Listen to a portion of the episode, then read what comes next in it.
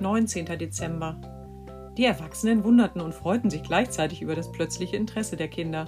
Sie hatten schon befürchtet, ihre Sprösslinge würden sich nur für die Weihnachtsgeschenke interessieren. Viele Eltern fragten, Sag mal, warum willst du das denn plötzlich alles wissen? Die Kinder durften natürlich nicht den wahren Grund verraten und antworteten, Ach, nur so, Frau Küster fragt zurzeit alles Mögliche über Weihnachten. Das leuchtete den Eltern ein und so fragten sie nicht weiter.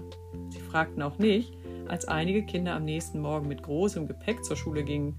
Es würde schon seine Richtigkeit haben.